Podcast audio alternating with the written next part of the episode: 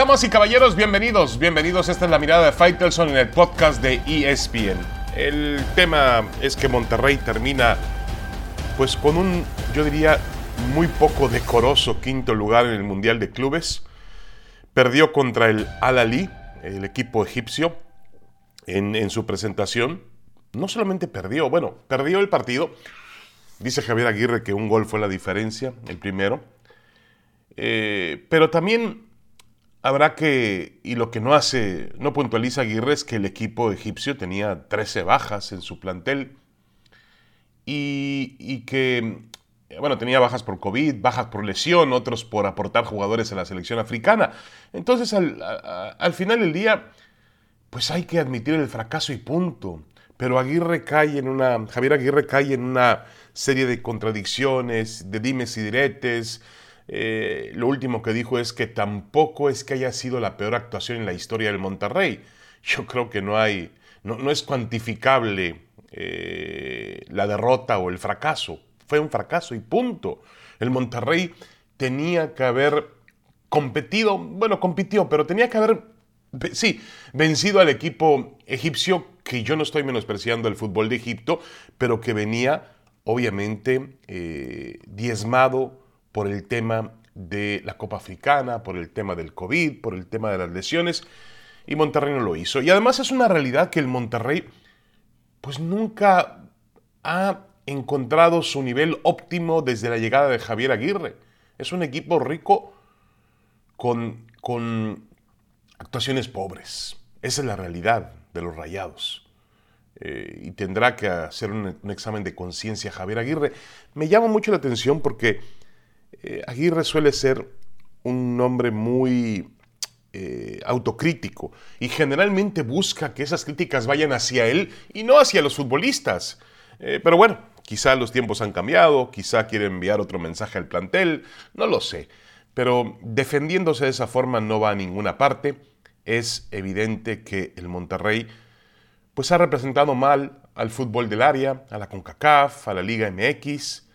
Em, es evidente que el fútbol mexicano necesita más fogueo, más presencia internacional, que el alejamiento de la Copa Libertadores, de los torneos sudamericanos, le ha hecho daño, que el acercamiento con los equipos de la MLS por temas de negocio también le ha hecho daño.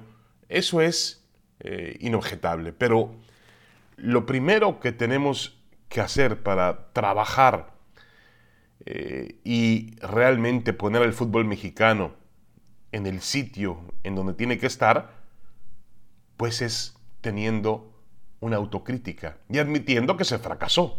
No hay ni un ni, ni, fracaso mínimo ni fracaso mayor. Hay un fracaso y punto. Ya llevarlo a tema de vergüenza o papelón mundial, como lo llevó la prensa en Monterrey, como también han reaccionado algunos aficionados alrededor del equipo, con mantas y amenazas, deteniendo el autobús, queriendo bajar a Aguirre de él para pedirle explicaciones, ya me parece una exageración. Ahí sí me parece que es una exageración.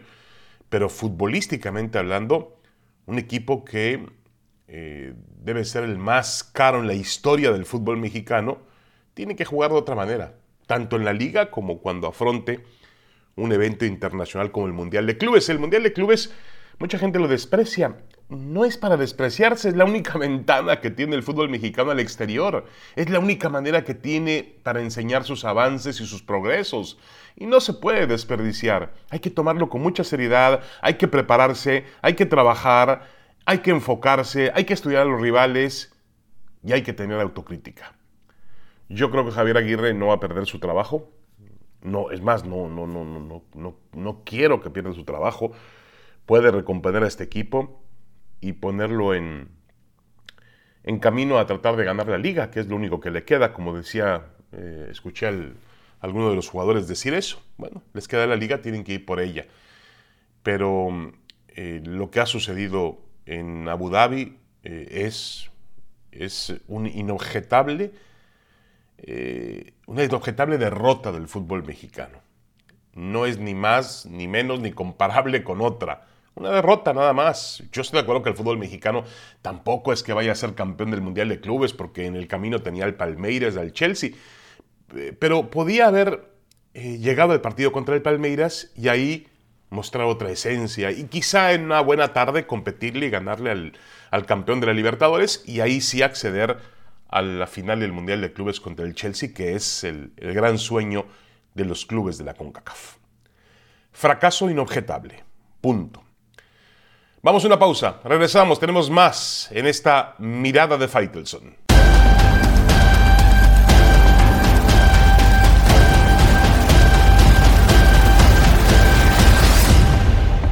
Regresamos a la mirada de Faitelson en este podcast de ESPN. El asunto de Cruz Azul ganó al comienzo de esta semana un gol por cero en la cancha de León. Y al final hubo, me parece que el entrenador Juan Reynoso avivó más una polémica que existía, pero que no llegaba a esos niveles. Claro, no sé si algún periodista fue el que de alguna manera lo incitó a contestar así, pero dijo que de ninguna manera consideraba que Cruz Azul practicaba un fútbol ratonero. Utilizó ese término de ratonero. Y yo la verdad creo que no. Hay una diferencia entre ser ratonero, miedoso, realmente un equipo eh, que se coloca todo hacia atrás, a ser un equipo conservador, un equipo equilibrado. Y yo creo que lo de Reynoso va más en ese sentido, un equipo que primero se defiende bien, como tienen que ser todos los equipos en el fútbol, y después eh, tiene que eh, jugar de manera organizada hacia el frente. Y Cruz Azul lo hizo, lo hace. Em, lo hizo, pero también en la segunda parte trató o dio la idea de que estaba conservando, conservando una, una, una ventaja. Y eso le puede haber costado caro porque el árbitro dejó de marcar un penalti que era muy, muy evidente, un jalón del Shaggy Martínez dentro del área. Y, bueno, y el portero Corona, que apareció como gran figura del equipo para salvar los, los tres puntos. Eh, aquí el problema es que los entrenadores también se tienen que dar cuenta que les exigimos de acuerdo a la expectativa que generan con su equipo. Uno no le exige más a un equipo que tiene menos, pero un equipo que tiene más tiene que entregar resultados en un nivel superlativo. Y Cruz Azul ha formado, después de lo que fueron las salidas de jugadores como Luis Romo, eh, como Jonathan Rodríguez, como Paul Fernández, jugadores importantes en... Eh, en, la consecución de ese campeonato que, se esperó durante tantos y tantos años, Cruz Azul ha logrado volver a reforzar su plantel y lo ha hecho de manera, diría yo, espectacular. Entonces, eh, la opinión pública quiere que Cruz Azul sea un equipo espectacular.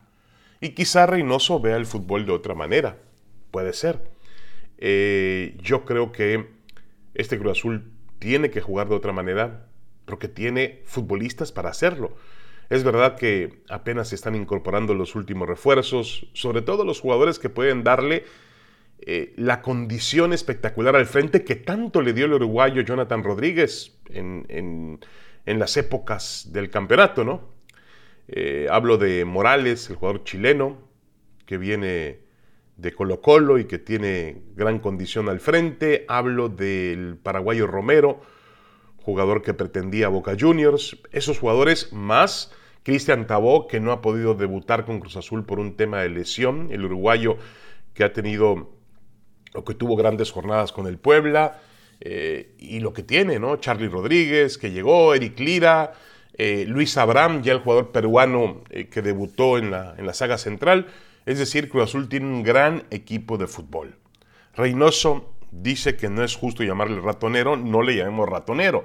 Pero yo no sé si con el calificativo de conservador realmente pueda satisfacer a los aficionados de Cruz Azul. No lo sé. Creo que a los entrenadores hay que exigirles de acuerdo al plantel que tengan, al material futbolístico que tengan.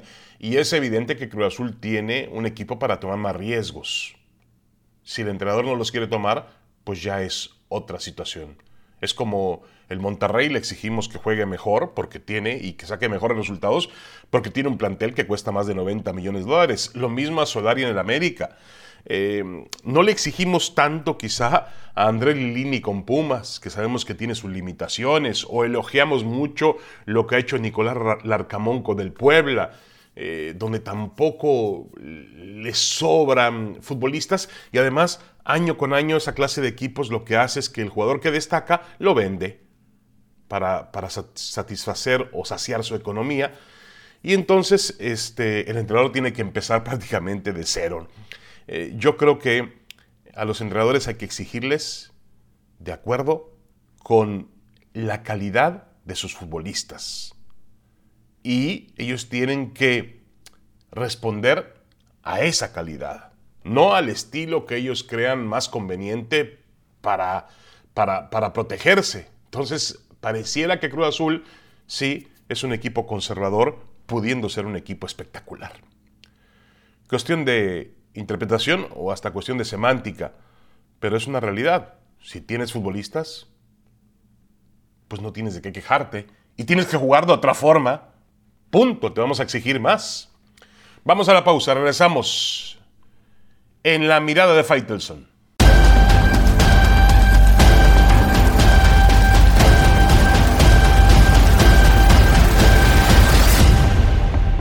Tal parece que el calendario de Saúl El Canelo Álvarez se va esclareciendo para este 2022.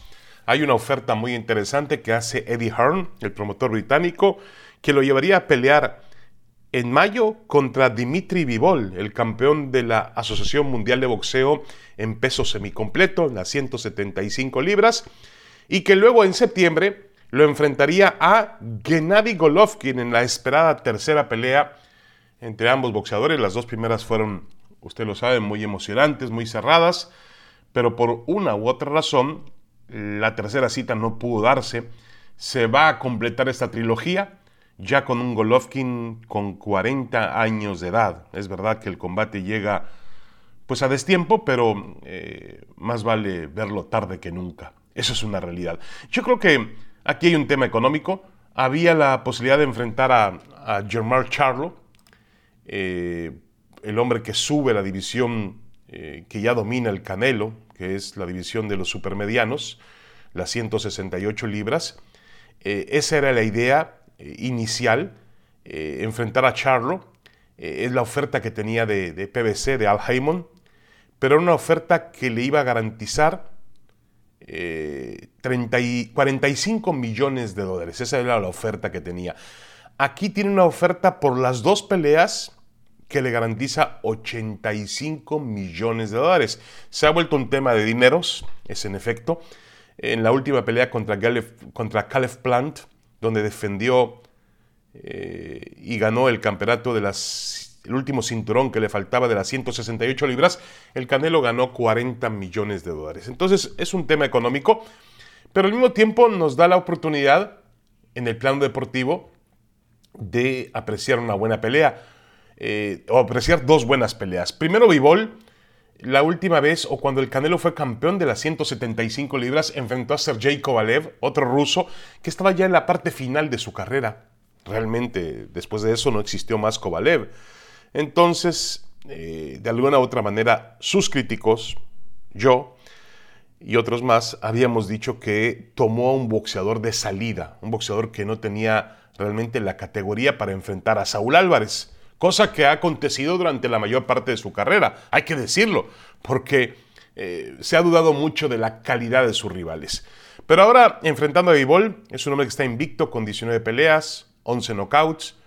Em, es un boxeador que tiene una, un excelente jab que le permite controlar las peleas. Lo, lo, que no ha hecho recientemente es entretener, hay que decirlo. Tiene dos victorias por decisión en el 2021 que fueron poco espectaculares. Pero bueno, para él a los 31 años es un momento importante para agenciarse el mejor cheque de su carrera.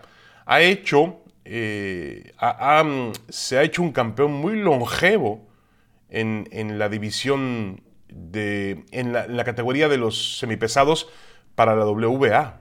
Ya es un hombre que tiene realmente, es campeón de la WBA, bueno, es campeón interino desde el 21 de mayo del 2016.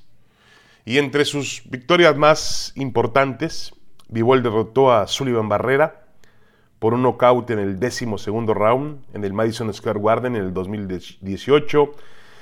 Derrotó también al africano Isaac Chilemba por decisión unánime en 2018 en Atlantic City, a Jean Pascal, boxeador canadiense, también por decisión unánime, Joe Smith Jr., boxeador de Estados Unidos, Greg Richard, británico, y Umar Salamov, también lo logró derrotar en la última pelea por una decisión unánime con poca acción.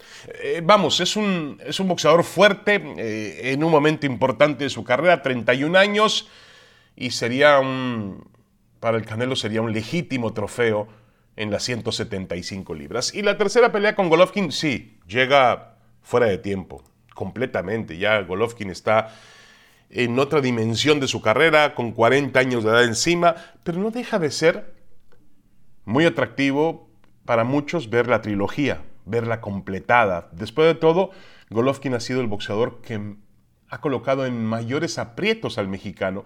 Y, yo creo que eh, el Canelo vivió sus mejores y peores momentos con Golovkin y también Golovkin sus mejores y peores momentos con el Canelo. Es decir, las dos citas anteriores, los 24 rounds que han tenido, han sacado lo mejor de uno y del otro. Y los aficionados quieren una tercera pelea, aunque entendemos que hoy Gennady Golovkin no es lo mismo que era hace 3, 4 años. En fin, me parece atractivo el calendario del 2022 para Saúl El Canelo Álvarez. Muchas gracias, soy David Faitelson. Nos escuchamos en la próxima, aquí, en La Mirada de Faitelson. Un abrazo, saludos.